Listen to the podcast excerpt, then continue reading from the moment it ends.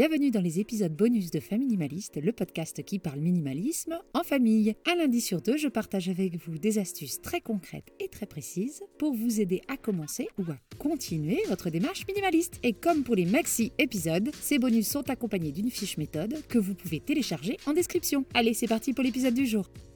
Cet épisode bonus est un peu particulier car il marque les un an du podcast. Bah oui, je ne pouvais pas ne pas prendre cinq minutes pour faire un petit bilan. Alors c'est parti. Enfin c'est parti, mais pas tout de suite. Euh, dans ma conclusion, je parle de fiche méthode, mais c'est une intro que j'utilise sur tous les épisodes bonus.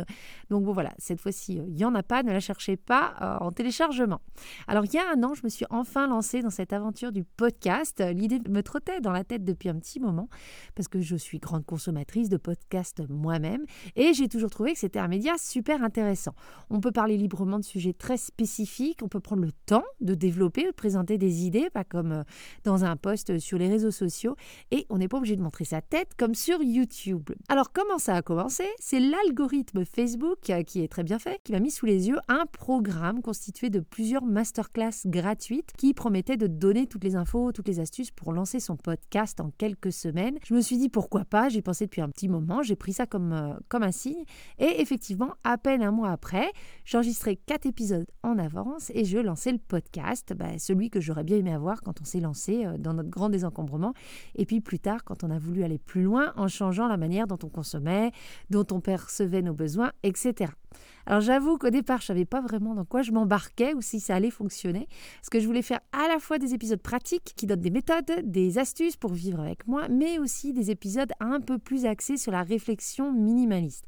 J'avais peur de perdre les gens en faisant ce mixte, et pourtant j'aurais dû avoir confiance dès le début, car le fait est que vous avez compris ce que je voulais faire. En commençant et après avoir fait des recherches sur les stats qui font qu'un podcast peut être considéré comme un succès, je m'étais mis un objectif de 10 000 écoutes la première année. C'est un objectif à la fois ambitieux mais raisonnable, sachant que je démarrais avec un peu moins de 1000 followers sur les réseaux à l'époque et j'avais une newsletter qui parvenait environ à 1200 personnes. J'aime bien les stats, j'aime bien les objectifs. Je voulais pas juste me lancer comme ça euh, sans rien. Je voulais pouvoir voir mes progrès.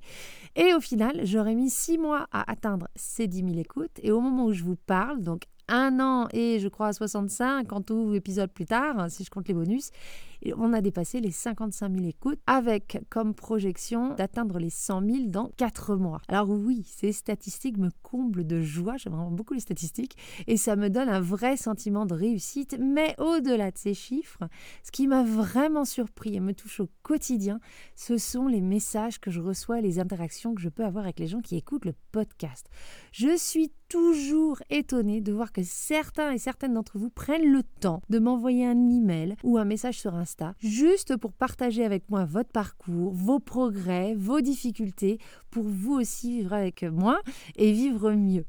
Les messages que je reçois, mais quasi quotidiennement, sont d'une confiance et d'une bienveillance à mon égard qui me va droit au cœur et m'encourage vraiment à continuer. Parce que j'avoue que de sortir six épisodes par mois et essayer d'alimenter les réseaux pour en faire la promo, ça prend du temps.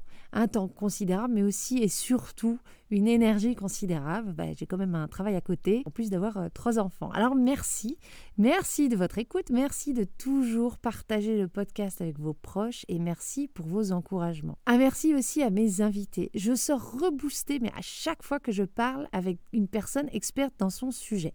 Chacune d'entre vous m'a fait évoluer dans ma réflexion et dans ma pratique du minimalisme.